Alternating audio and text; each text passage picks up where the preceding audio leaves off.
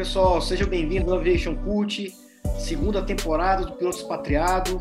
No episódio de hoje temos a honra de trazer um amigo pessoal também, o Juliano Bergman. Seja bem-vindo, meu amigo. Valeu, Gustavinho. Como vai? Tudo bem?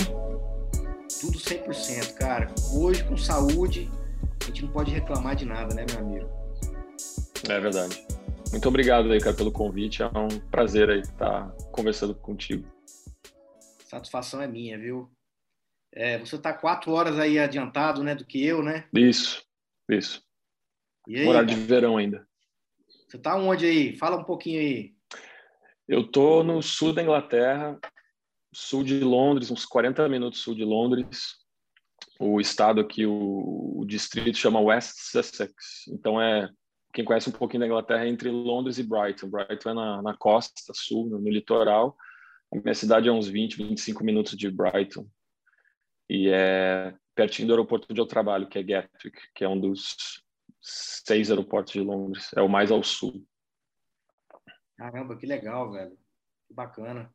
Conta um pouquinho pra gente como é que tá a sua, sua aviação aí, como é que tá o Covid aí, já, vou, já retomou as operações da empresa que você trabalha? Cara, desde fevereiro e março do ano passado deu uma boa reduzida mesmo, uh, principalmente a Inglaterra, porque eles colocaram uma série de restrições aí, vários, bom, a gente conhece aí todas as políticas, é muito parecido nos outros países. Então a, os voos diminuíram bastante a partir de março, abril, então a gente deixou de voar, entramos em lockdown aqui na Inglaterra então, isso aí dificultou, muito né, para as empresas. Então, caiu muito. A, a, nossa escala ficou quase nada. Eles foram tentando manter a nossa carteira válida. Né? Então, mas a partir de, eu diria, junho, aí, maio, junho desse ano, por causa do verão aqui, que é muito sazonal, né, aumenta muito a, a demanda no verão, começou a dar uma aquecida de novo. Então, começaram a ter uns voos aí. E mas aí eu comecei a voar, fazer uns três, quatro voos por mês. Só que era muito difícil para a empresa planejar, né? Olhando assim pelo lado da empresa, como as restrições mudavam toda hora, a política de cada país mudava toda hora, era muito difícil da empresa se planejar, né? ah, não, vai ter demanda em tal país, aí eles jogam toda a malha para lá, então fica, fica muito complicado. Então, às vezes a gente tinha escala publicada e saía aí uns 8, 10 voos, mas depois, no decorrer do mês, ia mudando a política de cada país, acabava cancelando uns dois, três, então acabava, acabava tendo uns três, quatro voos por mês. Mas aí aqueceu bastante mesmo em julho e agosto. Aí, agosto, eu voei umas 40, 50 horas. E setembro agora não está sendo ruim também. Foi um, foi um mês bom, assim, em geral. Tenho conversado com os colegas, o pessoal tem voado bastante. Mas o esperado agora é que outubro dê uma, uma boa caída, né? Agora começa a chegar o inverno aqui, acabar as férias, todo mundo volta, cada um para o seu canto. Então cai um pouco, cai bastante a demanda. E, cara, qual foi o lado bom aí que você aprendeu aí nessa pandemia aí? O que, que você aproveitou mais? O que, que você descobriu? Cara, a gente deu muita sorte, por um lado, porque todo mundo estava trabalhando menos e o verão aqui do ano passado foi excepcionalmente muito bom. Foi o, o, o clima assim estava ótimo, fazia sol quase todo dia, choveu muito pouco, foi um verão muito seco, foi um verão muito atípico assim para os ingleses. Eles acharam o tempo maravilhoso e graças a Deus eu estava morando numa casa que tinha jardim, tinha pátio, então a gente brincava com as crianças, eles puderam pegar sol e a gente pôde de uma maneira se exercitar, continuar a fazer alguma coisa. Então isso foi muito importante para a gente. Mas foi, além disso, também foi, foi muito legal assim, ficar mais com as crianças, sabe, ter um pouco mais de, de paz, sabe, sair um pouco daquela correria do dia a dia que a gente pô, ia trabalhar, voltava, levava as crianças na escola, voltava, sabe, aquele negócio que, o, o dia inteiro sem parar, sabe? A gente estava, acho que num, acho que todos nós, acho que todo mundo aprendeu um pouco disso. A gente estava num ritmo assim que eu acho que era meio que insustentável, acho que a humanidade como um todo, assim. Eu aprendi isso também, que a gente tinha que dar uma parada, uma respirada, sabe? Olhar um pouco mais para dentro, olhar um pouco mais para dentro da nossa casa, sabe? Ficar um pouco mais com a família, dedicar mais tempo para os nossos filhos. Acho que isso aí foi um aprendizado muito legal que eu tirei, apesar de estar trabalhando menos e todas as preocupações, lógico, com desemprego e redução de frota, redução, redução de malha mas eu acho que eu consegui assim separar isso um pouco e melhorar assim a, a convivência com as crianças, ter mais tempo para eles. Acho que isso aí foi legal. Cara, falou tudo. É... Você trocou a hora de voo por hora de qualidade com a família, né? Com certeza. Isso aí não tem preço, né, bicho? É, com certeza, cara, porque a gente tem. O que, que adianta a gente ter os filhos, né? Se a gente acaba não tendo tempo para eles, acaba terceirizando a maioria das coisas, aí as crianças vão para a escola, ficam das 8 às 6, a gente chega em casa, dá banho, bota para dormir e acabou a convivência com eles, né? Então isso aí foi muito legal. E é uma, os meus estão numa idade muito legal que eles estão aprendendo coisa nova todo dia. Os gêmeos estavam com três anos, três anos e meio, a minha mais velha estava com cinco. Então, era uma novidade, uma brincadeira nova todo dia. Então, isso aí, isso realmente foi muito legal. Muito bom, cara. Parabéns. Cara, a empresa que você trabalha, é... como é que são os voos aí? São voos mais locais? São voos mais longos aí? Como é que funciona? Cara, tem de tudo, é bem variado. Isso é uma das coisas, eu acho que uma das maiores vantagens de, de trabalhar, de ser baseado aqui onde eu sou, que é em Gatwick, que é a maior base da empresa. A gente tem uns 100 aviões, cento e poucos aviões baseados aqui, é bastante coisa. Caramba. Então, varia bastante. A gente tem voos bem curtos, voos domésticos, que eles chamam, que são para as outras cidades aqui. Tem voo para o norte da Inglaterra, tem para a Escócia, tem para a Irlanda, que são voos relativamente curtos, voos de 25, meia hora, 40 minutos. Tem voos para a Europa continental, que são um pouquinho maiores, mas ainda assim, Amsterdã é aqui do outro lado do, do canal, então é, é, um voo super rápido, é tipo uma ponte aérea praticamente, é um voo de 25 minutos, um voo super rápido.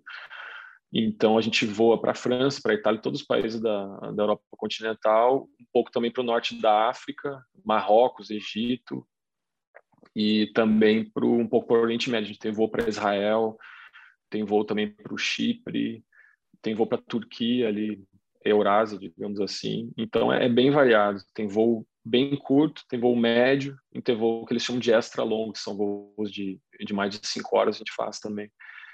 E o legal é que a gente pode a gente pode escolher, a gente pode optar fazer voos curtos ou fazer voos longos. Eu, eu geralmente prefiro voo longo, eu acho mais mais produtivo, eu acho que se a gente fizer aí nessa opção a gente pode fazer geralmente duas etapas, que é o bate-volta normal, ou quatro etapas, que são dois bate-voltas. E eu, particularmente, eu prefiro fazer duas etapas, apesar de geralmente serem voos longos. Para mim, eu, eu não me importo.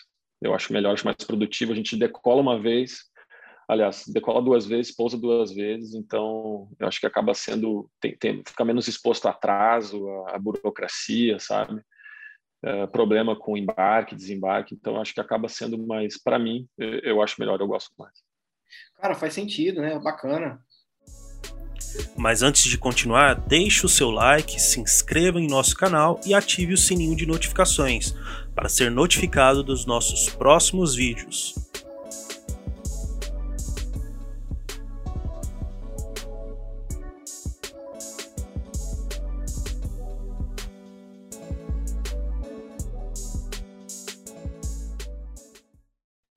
Como é que você ah, quando surgiu a ideia de você voar aí, cara? Você estava no Brasil ou você começou a, a, sua carreira aí? Como é que foi? Cara, eu, eu comecei, bom, a gente começou junto, né? na, na, faculdade, fiz PP, todo mundo faz PP, a gente entrou na faculdade, fez a, fiz a PUC Porto Alegre, aí fiz o INVA depois no Aeroclube. A gente sempre a gente sempre tenta deixar aquela aquela carta na manga, né? Tirar o INVA, não se aparecer uma vaga de instrutor, a gente começa a voar, fazer umas horinhas, né? Mas eu acabei sendo chamado para trabalhar numa empresa em São Paulo, um táxi bem grande. E voei lá uns dois anos. Eu mexia primeiro com burocracia, em operações, resolvia papelada de treinamento. E depois passei para o voo, voando Citation, voava o Citation 1, CJ1, CJ2, Citation 2 também e fazer voo aeromédico também, que foi muito legal, um aprendizado muito legal. Fiquei um tempo baseado em Manaus também, fazendo aeromédico, que foi muito legal. E aí depois eu, eu apliquei na, na TAM, me chamaram na TAM, comecei no 320. Aí fiquei uns quatro anos no 320, aí fui para o 777 fazer, fazer longo curso. Fiquei seis anos, Aí, uns dois anos antes de eu sair da TAM, eu fui selecionado para ser instrutor de CRM, que foi pô, um aprendizado assim super legal para mim. Foi muito legal dar aula e estudar sobre fatores humanos, que é uma coisa que eu gosto muito. A minha mulher é psicóloga, então eu, eu acabei sendo exposto a isso, querendo ou não, me interessei. Para mim foi muito legal poder colocar isso em prática e aprender mais sobre isso. E aí, quando eu finalmente tirei o passaporte europeu, o passaporte italiano, a gente, eu e minha esposa, a gente começou a pensar sobre essa ideia de, de morar em outro lugar, né? De morar na Europa e, e morar em outro país. E foi aí que eu comecei a pesquisar, né, burocracia que teria que fazer para convalidar a carteira, para converter a carteira. E aí tem um ou dois amigos meus que já fizeram, já tinham feito isso, e eles que me, me deram as dicas, me deram meio que o caminho das pedras, me, me explicaram o que tinha que fazer, me, me direcionaram. Eu comecei a pesquisar. Na época eu eu voava no na TEM, a gente fazia internacional e a gente tinha um pernoite em Londres. Aí eu achei que seria mais prático eu tirar minha carteira lá, porque o sistema deles era online também, para marcar as provas era muito fácil. Eu entrava no site, ele botava os detalhes, via se tinha disponibilidade ou não, já marcava ia fazer a prova. E foi assim que eu fiz. Aí eram 14 matérias, né? E aí eu tentava conciliar com os voos, tentava estudar os pernoites e em casa um pouco também. E aí fui fazendo as provas, fui passando, graças a Deus, e quando eu convalidei a carteira, faz o simulador, né, para fazer a parte teórica com a prática.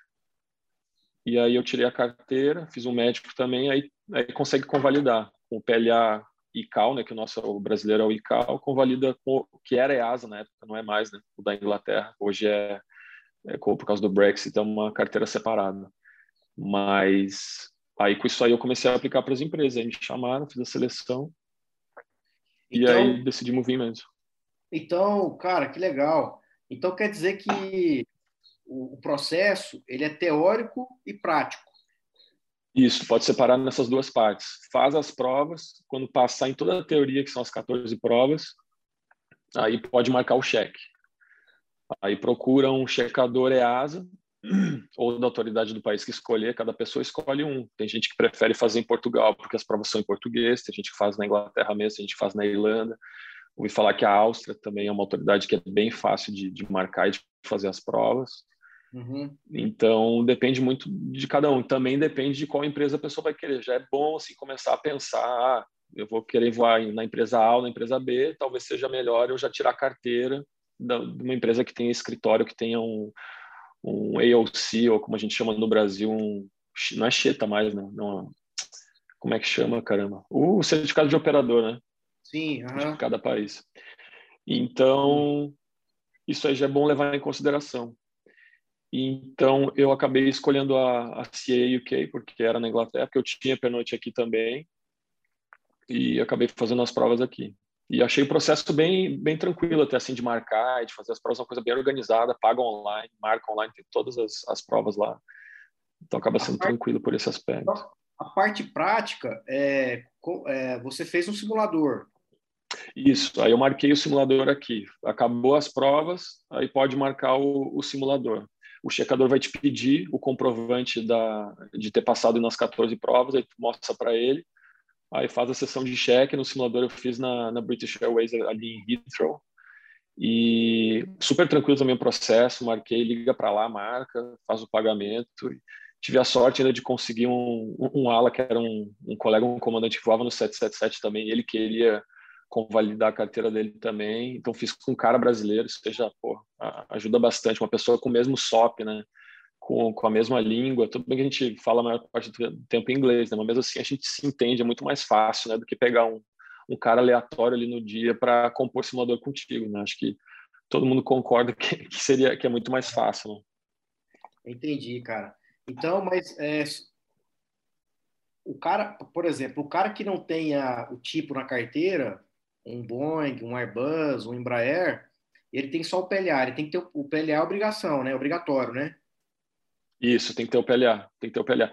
O que ajuda, tem que convalidar num tipo também. Então, o que ajudaria realmente é ter, na época eu estava eu tava, eu tava current no 777, então para mim fez mais sentido eu checar no 777, apesar de eu querer aplicar para uma empresa que a princípio voaria 320, que eu tinha uma 320, mas não estava válido na época, né? Então eu estava com 77 na época válido e era o avião que eu voava, então pô, acho que não tem nem o que o que considerar, porque eu não ia pegar um avião que eu não voava mais de 5, 6 anos para fazer um cheque, né, de uma autoridade que eu que eu nunca tinha que eu não conhecia, que eu nunca tinha tido contato. Então, para mim, fez mais sentido na época, e eu acho que é o caminho natural a gente escolher, lógico, fazer a convalidação do tipo que a gente que a gente está voando, né? Então, cara, o, o, piloto da aviação geral ou executivo que só tem um PLA e não tem um tipo, ele vai ter que fazer o curso de tipo, então, para fazer essa convalidação, então. Isso, com certeza, exatamente. E aí, talvez seria. Porque precisa de um simulador para fazer. Ou eu não, eu não eu desconheço essa possibilidade, mas talvez seja a possibilidade de fazer fazer um voo aí no avião, né? Pega aí um, hoje aqui eles têm muito Diamond, aquele DA42, faz um, um voo no Diamond aí com um checador, né? Eu acredito que seja um pouco, talvez um pouco mais complicado, né? Achar um cara que faça esse processo de convalidação que seja, que seja certificado para fazer isso, mas eu acho que é uma opção, uma possibilidade. Mas no é, meu caso eu fiz no tipo mesmo. Muito bom, cara. Gostei, até anotei aqui.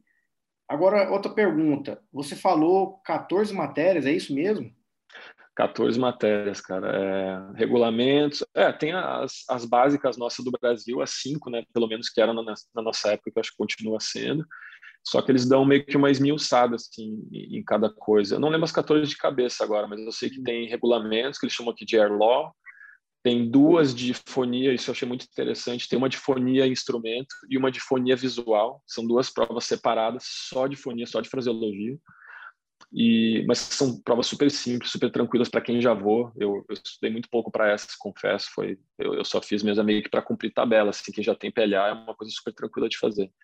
Tem uma que eu achei muito interessante é fatores humanos e na verdade eles chamam de human performance, que é é, acho que fala sobre o ser humano como um todo, assim, como que o nosso, como o ser humano se comporta como um todo uh, na aviação. Então, é muito legal. Tem medicina aeroespacial, tem CRM, tudo isso aí está dentro dessa dessa disciplina. E eu, eu achei muito interessante, muito legal. Aprendi bastante com essa com essa com essa disciplina aí.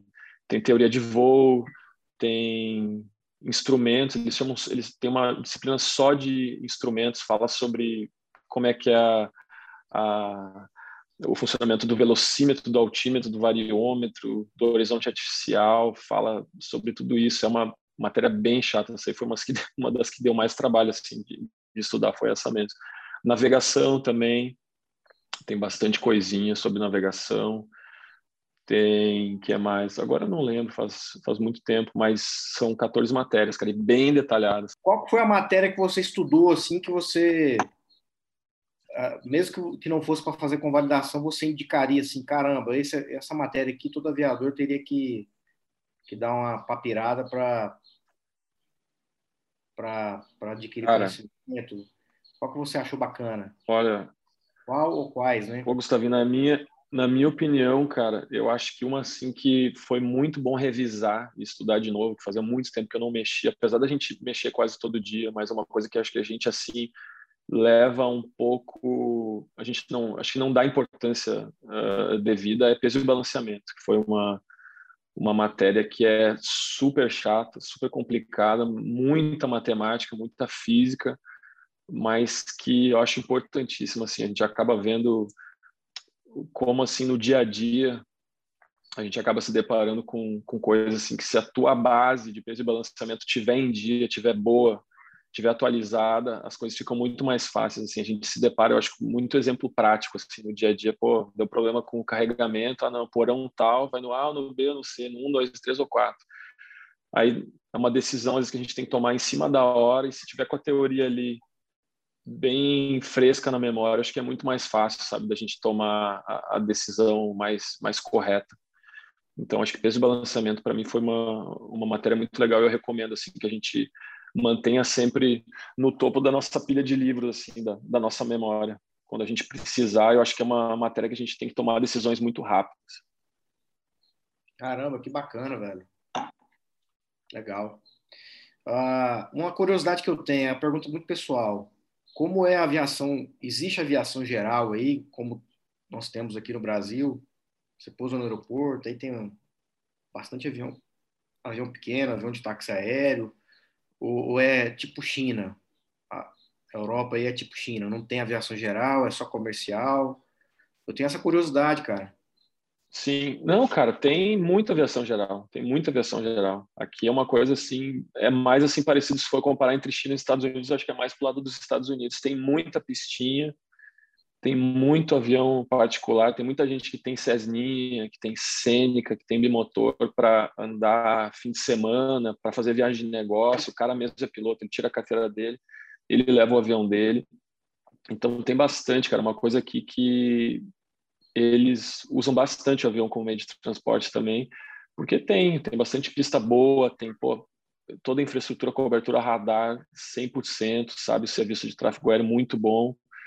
Então a gente vê muito, vê Cirrus aí voando direto, vê Diamond, vê Cessninha, tem muito avião da aviação geral, sim, tem uh, instrução também, Aeroclube tem bastante, tem aeroportos assim com muito aviãozinho pequeno, cara, a gente vê demais.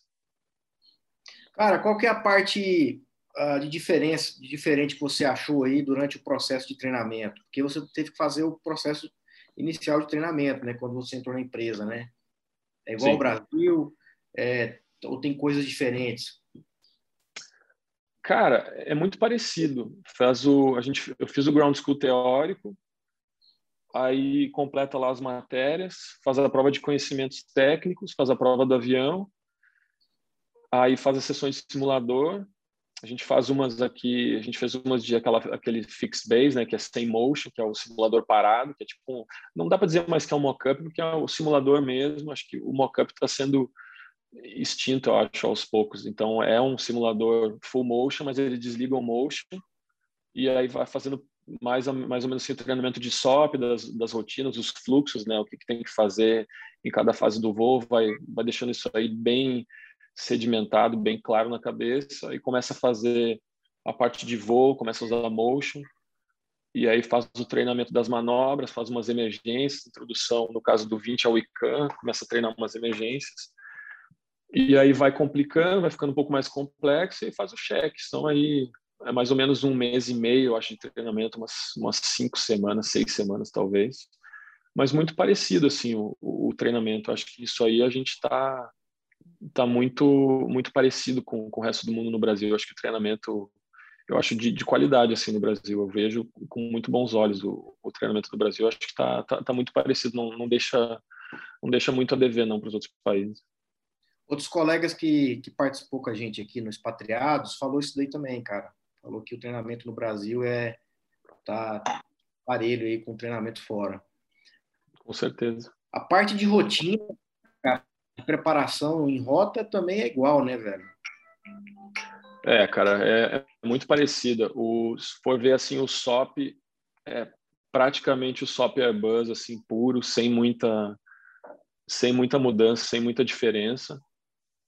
Então, é, é, bem o SOP do fabricante, com alguma coisinha, assim, alguma coisa de diferença mais adaptada ao tipo de operação nosso aqui, que é uma operação mais enxuta, né, mais otimizada, que são turnarounds muito curtos. A gente tem turnaround de 25 minutos, 30 minutos, 35 minutos, então é bem rápido. Então, alguma coisa ou outra eles acabam mexendo, mas é muito parecido com, com o SOP da Airbus, do fabricante. E a gente, assim, basicamente a gente vai direto para o avião agora com esse negócio do Covid. A empresa já queria fazer isso, né? acabar com o DO. O DO está lá ainda, mas a gente não usa mais. Então a gente chega no aeroporto, vai direto para o avião, olha no aplicativo do aeroporto onde é que está o avião, ou deixa para ver ali no raio-x que tem um quadrinho ali com a posição das aeronaves, vai para o avião, encontra com a tripulação, aí usa o iPad da empresa do, do FB para ver o plano de voo, combina o combustível, passa o combustível para o abastecedor, conversa com a, com a tripulação de cabine, faz o briefing, aí faz a preparação do avião, faz a externa, volta, brifa, e aí decola. Então é, é muito parecido. Acho que tirando essa parte, não sei como é que está nas outras empresas, mas aqui o DO a gente não, a gente não passa mais pelo DO. É, aqui no Brasil também, na empresa que eu trabalho, a, é a apresentação remota, né, que eles estão, que eles nomearam aqui na empresa. Está sendo mais ou menos desse jeito também. Eles estão fazendo alguns testes, né, para ajustar o, o aplicativo da empresa, tem um aplicativo de escala, né? Aí lá no aplicativo os pilotos fazem ah, remotamente na área do aeroporto a apresentação. E a tendência é essa mesmo, né, cara? É eliminar o, é. o DO, né? O crew desk, né? Que, que chamam, Não né? tem jeito, né? Quando a gente começou também de fazer a mesma coisa, a gente tinha um plano de voo em papel, pegava toda a documentação lá, olhava, rabiscava, escrevia. E hoje em dia é tudo no, no iPad, não tem jeito, né? Economia de papel, de peso, de combustível, menos emissão, é mais uh, econômico, ecológico, então tudo que, tudo que os caras querem. Mas assim, cara, eu, eu confesso que eu Bom, apesar de todos os benefícios de tudo isso aí que eu falei, eu sou um pouco contra porque eu acho que o nosso briefing ficou muito corrido, assim, eu, eu me sentia mais à vontade para falar sobre os, sobre os aspectos operacionais do voo, sobre as ameaças, no DO ali, sabe, fora do avião, acho que no avião a gente tem muita interferência, é muita ameaça ali em volta, é gente querendo, a gente te interrompendo, e é manutenção, combustível, problema com passageiro, com carregamento, tudo enquanto a gente está brifando e, e, falando sobre o, sobre o voo. Né? Acho que no DO a gente ficava um pouco mais isolado, eu achava mais produtivo, mas a gente tem que aceitar essas, essas então, mudanças, né? Você, é, no briefing aí vocês fazem também o, o briefing com, com a tripulação de cabine, também vocês combinam um código em caso de interferência lista, é padrão, né? Isso, ah, é. O, o threat, que você falou, a ameaça que eu, que eu, que eu acredito que, que é presente, cara, é a gente fazer é, esse briefing na aeronave, né? E combinar esse código e ter alguma pessoa, algum terceiro ali que, que pode escutar isso daí, né, cara? E aí, enfim, né? Isso é, é. você levantou um ponto bem, bem importante, né? Então, talvez, né, os próximos voos aí, quando a gente for fazer, quando for combinar esse código aí, tá bem atento, né? Quem tá próximo, né? Se não tem. É, com tá, certeza. Se é uma pessoa, um funcionário mesmo ali munido de crachá, e mesmo assim, né, cara, tem. Enfim, se for pensar em interferência lista mesmo, assim, quando, ah, quando é pessoas ah, que estão ali preparadas para tomar a aeronave mesmo, eles vão a partir de todos os meios, até de falsificação de. de Exatamente. De Faz Exatamente. Não vai ser um cara qualquer ali que vai, vai fazer sem é. querer uma interferência desse. O cara já se preparou há muito tempo para fazer isso. E também não tem como a gente trancar a porta da cabine, né? E colocar todo mundo lá e combinar o código, né? Para ninguém escutar, né? Porque a cabine uh, pequena, né? Se fosse um avião é. internacional, um widebody, até, até daria, né? Mas interessante, é. né? muito bacana isso daí que você levantou.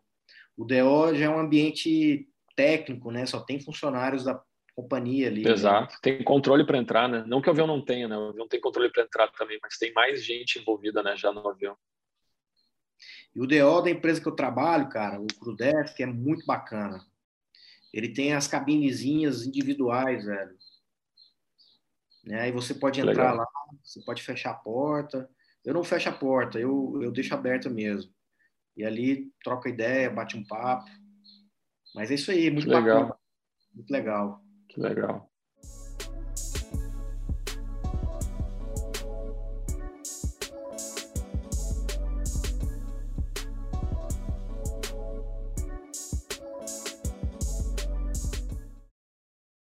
Então quer dizer que a empresa que você trabalha não existe mais papel, então é tudo eletrônico agora.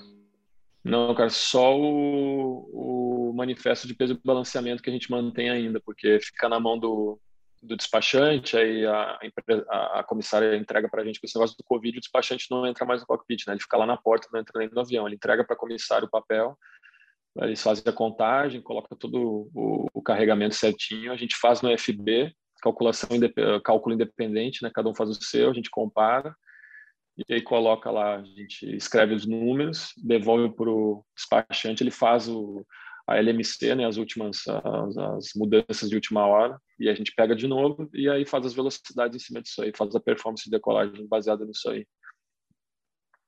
É, mas é o único papel agora que a gente tem, eu acho. Cara, é, deixa eu te fazer uma pergunta. É, é AFA, né? É um boato ou é verdade mesmo que tem empresas low cost aí na Europa que elas não têm mecânico, e quem faz algumas funções do mecânico ali durante os, os, os, a, os, a, transição ali, né, de um entre um pouso e uma outra decolagem é o copiloto ou outro piloto? Como é que funciona o comandante? Quer dizer, é verdade isso daí? Cara, cara, eu não sei das outras empresas, mas a empresa que eu trabalho, a gente sempre tem uma pessoa no chão ali que é quem a gente conversa. Tudo bem que realmente o mecânico fora de base a gente vai chamar só se tiver algum problema, assim, vai ter o pessoal de solo vai ter o tratorista, vai, ser o, vai ter o pessoal do carregamento, vai ter um despachante. Agora, mecânico, mecânico mesmo, cara, realmente não tem assim 100% dos voos. A gente faz a externa, lógico, que é uma coisa regulamentar, todo mundo faz, né? Cada, cada turnaround a gente faz. Mas mecânico em si, fora de base, a gente só chama se tiver algum problema. Mas não que a gente faça alguma coisa. É possível, é autorizado é, que se tiver algum problema fora de base e não tiver mecânico, que pode acontecer se for fora de horário, se tiver que retornar ao gate, ou se tiver alguma emergência de voltar, ou se acontecer alguma coisa, a gente tiver que voltar para o aeroporto e o mecânico já, já tiver ido embora, alguma coisa assim. Tem algumas coisinhas que a gente pode fazer, autorizado, mas a gente tem que, tem que ser tudo em acordo com o nosso com o nosso MOC, que a gente chama, que é o Centro de Coordenação de, de Manutenção. Então, fala pelo telefone, cada cada tripulação tem um celular, o comandante tem um celular que pega em qualquer lugar, que é o celular da empresa, e aí liga para lá, liga para Londres e passa todo o procedimento para a gente. A gente faz alguma coisa, coisas pequenas, lógico, né? Coisa muito pequena. Caramba, que legal. Então a comunicação durante o pushback ali é toda com o tratorista, então? Isso, exatamente. Ele é terceirizado, é do aeroporto, é um local? da empresa? Cara, aqui, aqui em Gatwick é nosso, é uma equipe da nossa empresa, mas no, nos outros lugares são tem de tudo. Tem lugares que, é, que são nossos, tem lugares terceirizados também. Depende da vantagem no contrato, depende muito do preço isso. Mas tem lugares que são terceirizados, sim, que são de outras empresas, pode acontecer também. Pô, bacana, cara. Mais uma pergunta aí relacionada ao aspecto operacional. O que, o que, que você uh, o que, que você viu aí de é, durante o voo aí, alguma parte operacional que você achou diferente no que não tem no Brasil e que você não viu em nenhum manual aí, nenhum, em nenhuma, que você viu só na Cara, tem duas operações, cara, bem peculiares assim. Acho que Israel é bem diferente, tem uma série de, de cuidados que a gente tem, uma série de medidas que a gente tem que tomar por causa do, do risco, né, do perigo, que é um voo delicado, né, a gente sabe dos problemas que tem na região ali. Então, é, tem umas coisinhas diferentes, tem umas particularidades. Assim, por exemplo, uh, quando a gente inicia a descida, chegou no top of descent, começou a descer, liga o aviso de cinto, ninguém mais pode levantar, ninguém mais pode ir no banheiro. Tem que travar o banheiro, ninguém mais vai no banheiro, até o pouso. É uma solicitação lá da, do, do governo de Israel. Bom, por razões óbvias, né? Para lógico que dificulta, né? Se alguém for fazer alguma coisa, tá todo mundo sentado. Se alguém levantar, tem alguma coisa errada. Então fica mais fácil. Uhum. E tem outra também diferente ali quando a gente vai para o Chipre. Tem uma fila ali, Nicosia e Ercan, que tem um conflito ali. O Chipre é dividido, né? A parte do norte é turca e a parte do sul tem uma cerca, literalmente. É uma cerca ali que os caras traçaram ali no meio e a parte do norte é turca, a parte de baixo, a parte do sul é grega. E eles não se falam, eles são brigados. Então, tem uma parte ali que a gente troca de espaço aéreo que a autoridade, uh, o controlador de tráfego aéreo turco pede para a gente chamar o controlador do Chipre, que é amigo dele, que é turco também, mas pela ICAO, o espaço aéreo próximo ao espaço aéreo é da Grécia, entendeu? É do Chipre. Então, eles falam para a gente chamar uma frequência, a gente sintoniza no rádio 2 e chama o cara como eles pediram, mas a gente não obedece nada que ele, se ele pedir para a gente fazer alguma coisa, a gente só a gente só coteja, mas não faz. Está escrito isso aí lá no a gente tem uma carta lá especial para esse setor, então a gente só coteja, ah não, tá bom, estamos cientes, só fala assim, mas não mas não cumpre, porque tu vai estar tá, tu vai estar tá ainda uh, obedecendo ao próximo controlador que é de uma outra frequência e que está veiculado à Grécia e não e não à Turquia. Então isso é bem interessante. Tu fala com duas frequências, mas tu só obedece uma. O outro cara até pode. Geralmente eles não pedem para a gente fazer nada, mas ele pode pedir fazer, te pedir para fazer alguma coisa, mas é a empresa diz não, não obedece, só coteja e não faz nada. Continua obedecendo ao outro controlador. Caramba, que, que interessante, cara. Nunca tinha ouvido é falar. É muito louco. Muito louco. E cara, isso aí exige um CRM bacana, né? Você tá voando com outro colega ali, né? E e coordenar isso, essas situações aí, né? Com certeza, é bom, a gente faz às vezes um briefingzinho, a gente vê, não, qual frequência a gente vai chamar, bom, ele vai pedir para a gente chamar essa, o cara vai falar para a gente fazer isso, mas a gente vai continuar obedecendo a outra, a gente tem que deixar bem claro, né, porque às vezes uma, se a gente, se tiver uma confusão aí, bem na hora de alguma instrução de tráfego aéreo, às vezes fica complicado, né? As operações aí, vocês, vocês operam ILS, VOR, uh, NDB não deve nem existir mais, né? Assim como cara, MDB é raríssimo, cara. Até tem disponível alguns aeroportos, mas para a gente chegar assim, precisar fazer é, é raríssimo, é muito raro. Mas geralmente é ILS, ILS, BOR, mais RNAV. Acho que eu diria ILS e, e RNAV. A gente está acabando a certificação aqui, aquela RNPAR, para poder fazer aqueles segmentos em curva, para baixar um pouquinho os mínimos. Então, ainda não finalizou, mas a gente já está fazendo o simulador já faz uns quase um ano. A gente está fazendo simulador, só falta acertar com a autoridade aqui para liberar a gente a fazer. E os voos visuais? É permitido você você cancelar seguindo a perna do vento e a gente era, cara. Antes da antes da pandemia a gente era. Se fazia muito até para para economizar combustível, para ganhar tempo também a gente fazia. Mas agora com esse negócio da pandemia a gente voltando a voar agora, o pessoal também enferrujado, a empresa achou melhor não deixar assim. A política agora é usar o máximo de automatismo possível, sabe? Só desligar o piloto automático quando tiver visual, quando tiver estabilizado e evitar ao máximo fazer circuito visual. Lógico, se precisar, né, numa situação de urgência de emergência a gente faz, mas a princípio, assim, por nada, sem motivo nenhum, eles querem que evite cancelar e, e voar visual. Mas era antes a gente fazia bastante, antes da pandemia. Cara, é, você falou de economia de combustível, né? Eu me recordo aqui que os primeiros artigos que eu, que eu li a respeito de economia de combustível, as, os Continuous Descent Approach, né, CDFAs, Low Drag Approach, foi de empresas europeias, low cost.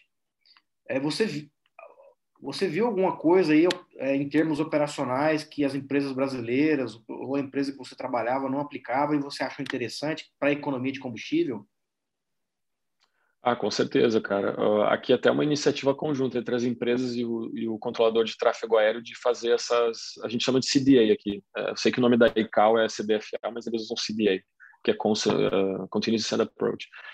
Então se faz muito aqui. Londres é mandatório, inclusive. Londres, se ficar por mais de duas milhas nivelado, abaixo de 6 mil pés, é uma multa para a empresa.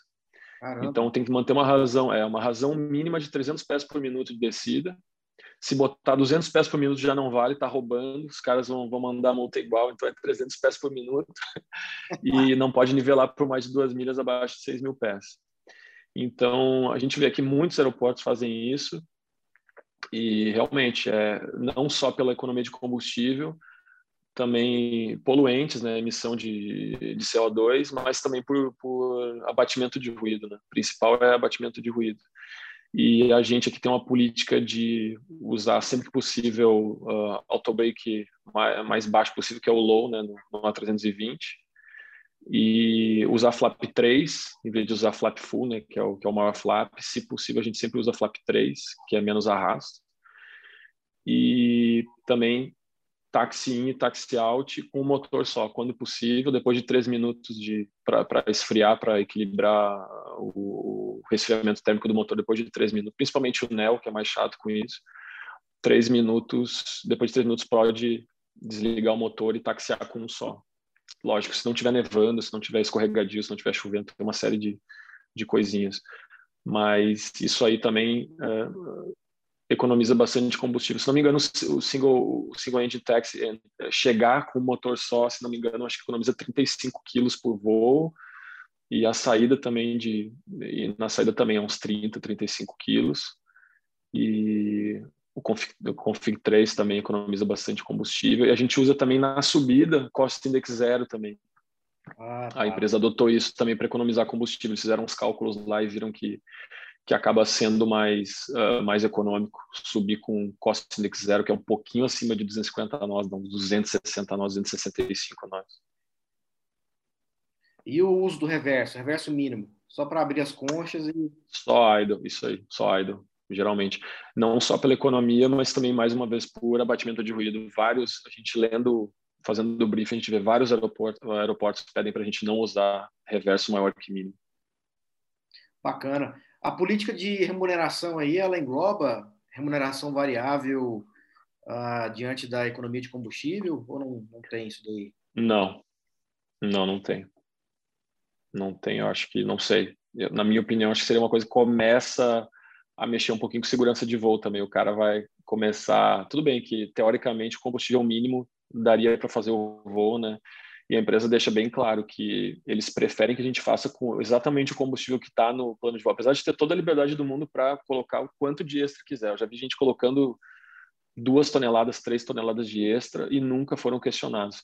Mas a empresa estimula muito a gente a usar o combustível exatamente que está no plano de voo, porque eles têm um estudo estatístico de combustível e eles sabem, eles conseguem ver aquele par de destinos, de, por exemplo, de Londres para Amsterdã, eles sabem que 99% dos voos vão gastar menos do que 200 quilos a mais. Eles te dão esse contingency que eles chamam, já pensando nisso. Então, eles esperam que a gente use já esse combustível que está no plano de voo, porque eles calcularam que, mesmo tendo essa possibilidade de alternar, eles colocaram na ponta do lápis e vale a pena. Se todo mundo usar o combustível do plano de voo, os alternados, as, se a gente alternar, vai valer a pena mesmo assim, entendeu? Pela economia de não usar extra.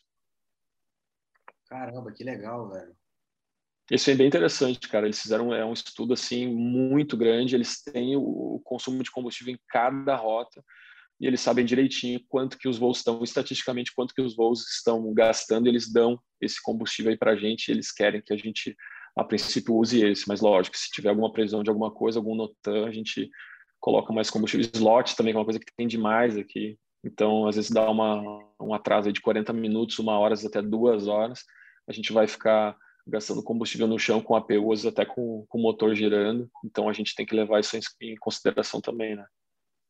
Cara, estamos caminhando aqui para o final, velho. E eu não poderia deixar de mencionar, velho. Eu queria escutar, finalmente eu vou escutar de um piloto que voa no Eurocontrol, como é voar é, sendo monitorado pelo Eurocontrol?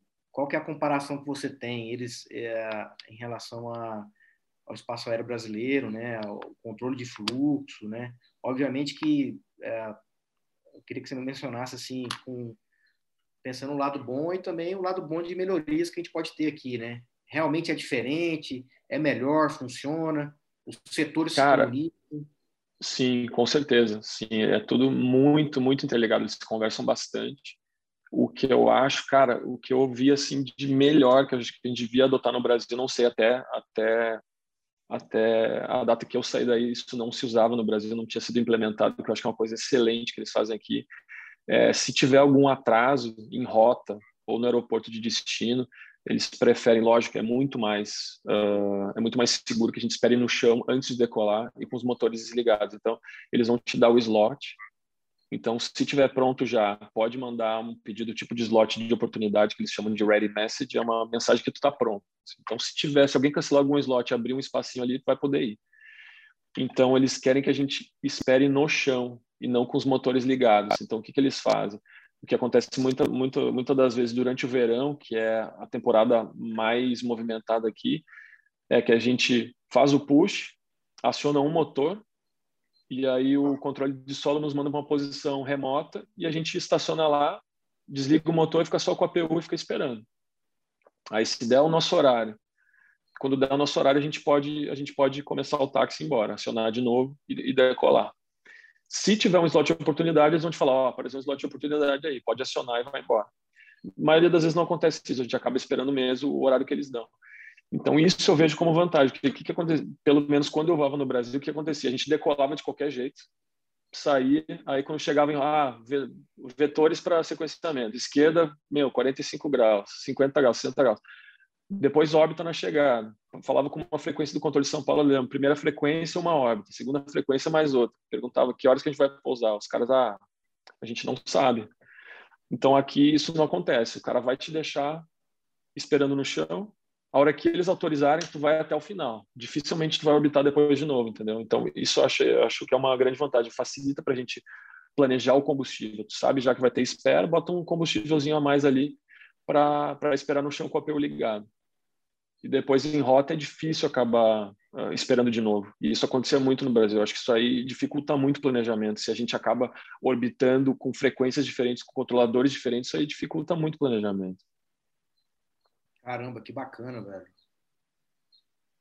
Em Guarulhos, cara, eles têm uns slots agora. Tem um procedimento lá com os slots. Ah, isso ajuda.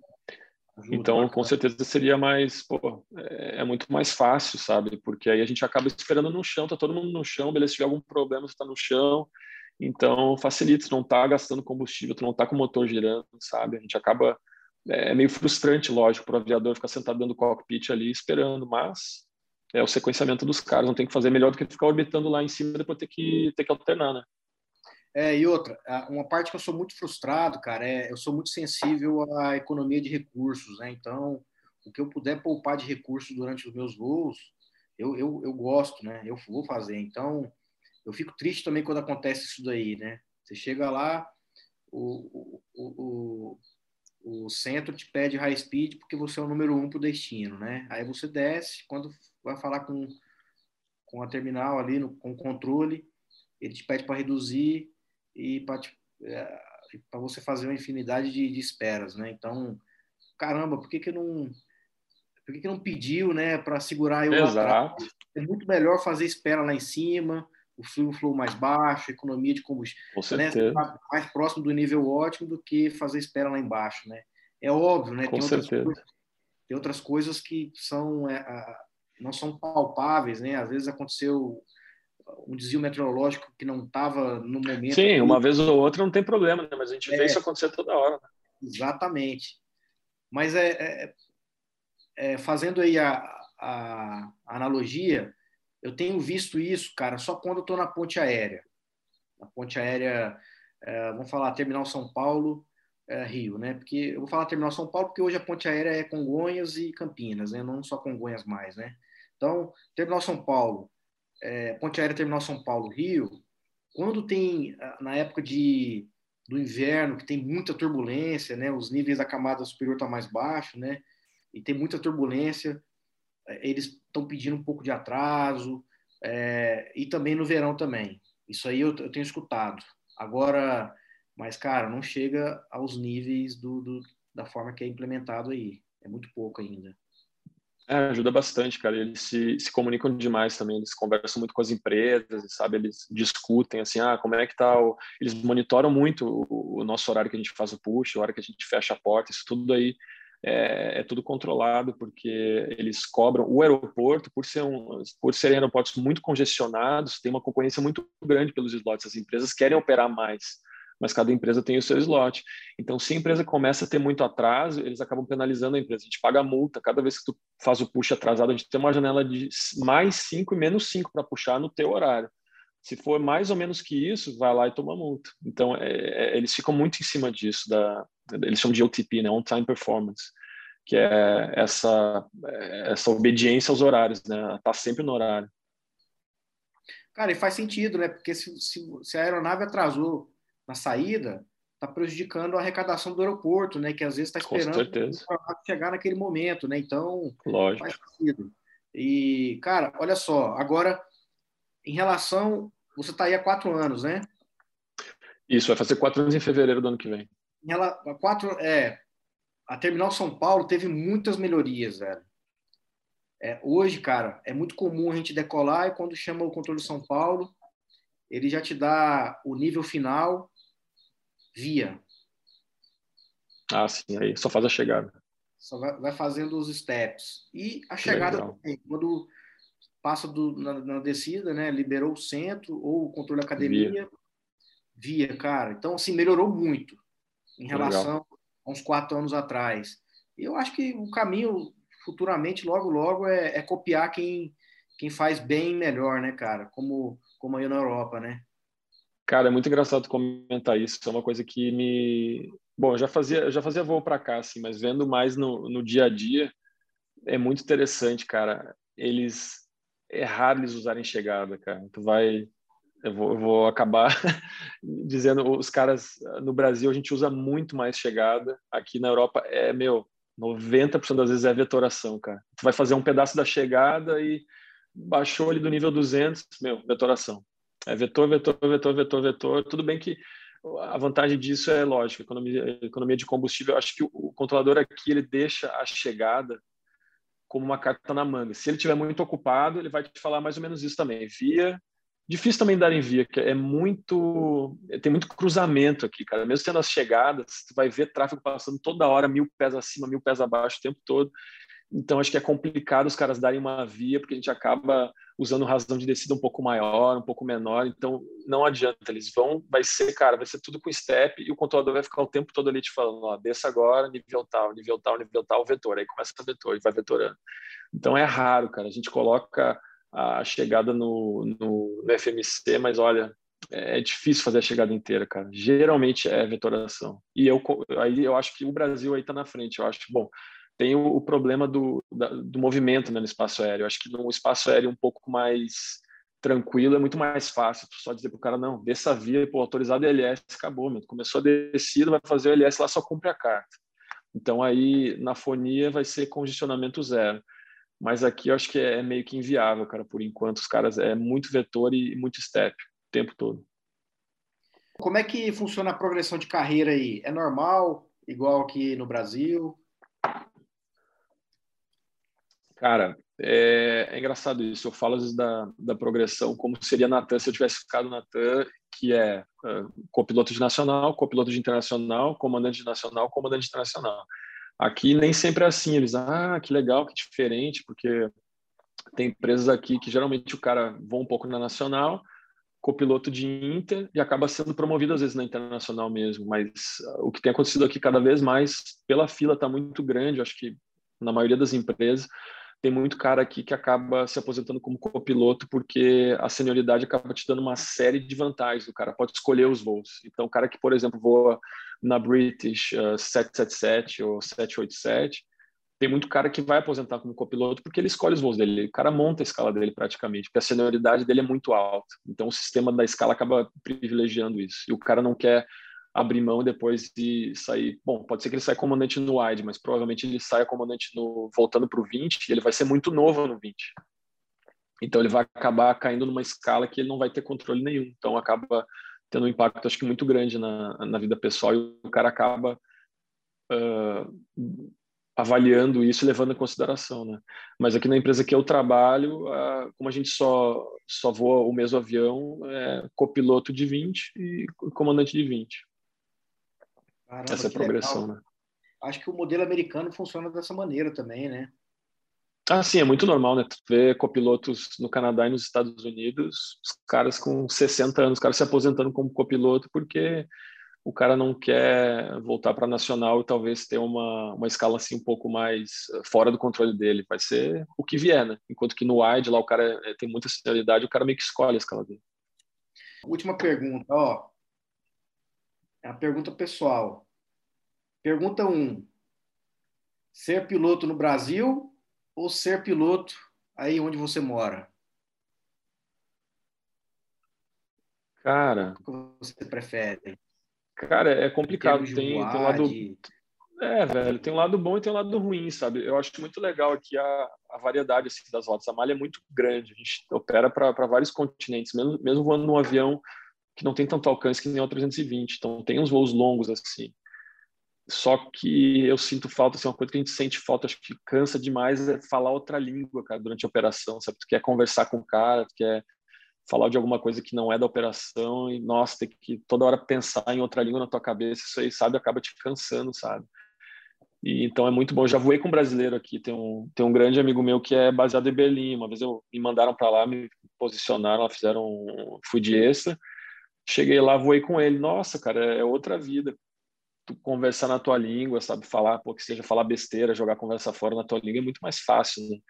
Então aqui não, a gente está sempre falando a mesma língua, falando inglês, isso acaba, acho que acaba cansando um pouco mais também. Bacana. Em termos de, de, de viver, viver aí ou viver no Brasil, qual que você prefere?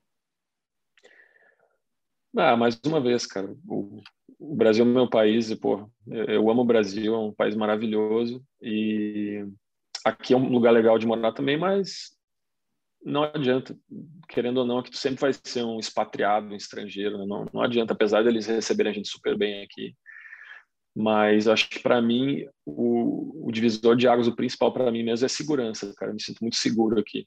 É, acho que a gente fica muito despreocupado e anda à vontade na rua e dorme tranquilo e se tiver que se tiver um pernoite, tu vai estar tá dormindo lá e pensando, ah, não, minha família está bem, estão na, na, nossa casa, não vai acontecer nada, sabe? No Brasil, acho que a gente acaba se acostumando a viver com um receio, assim, um medo, acho que o tempo todo, sabe? Andar na rua, olhando para trás, ah, não, pô, começou a ficar escuro agora, tem que saber onde a gente onde a gente está indo, sabe? Então, eu acho que para mim o principal é, é da vida no, aqui na Inglaterra no exterior, acho que é a diferença na segurança. Cara, muito bacana. Obrigado aí por, por esse bate-papo aí, cara, pelo. Imagina, velho.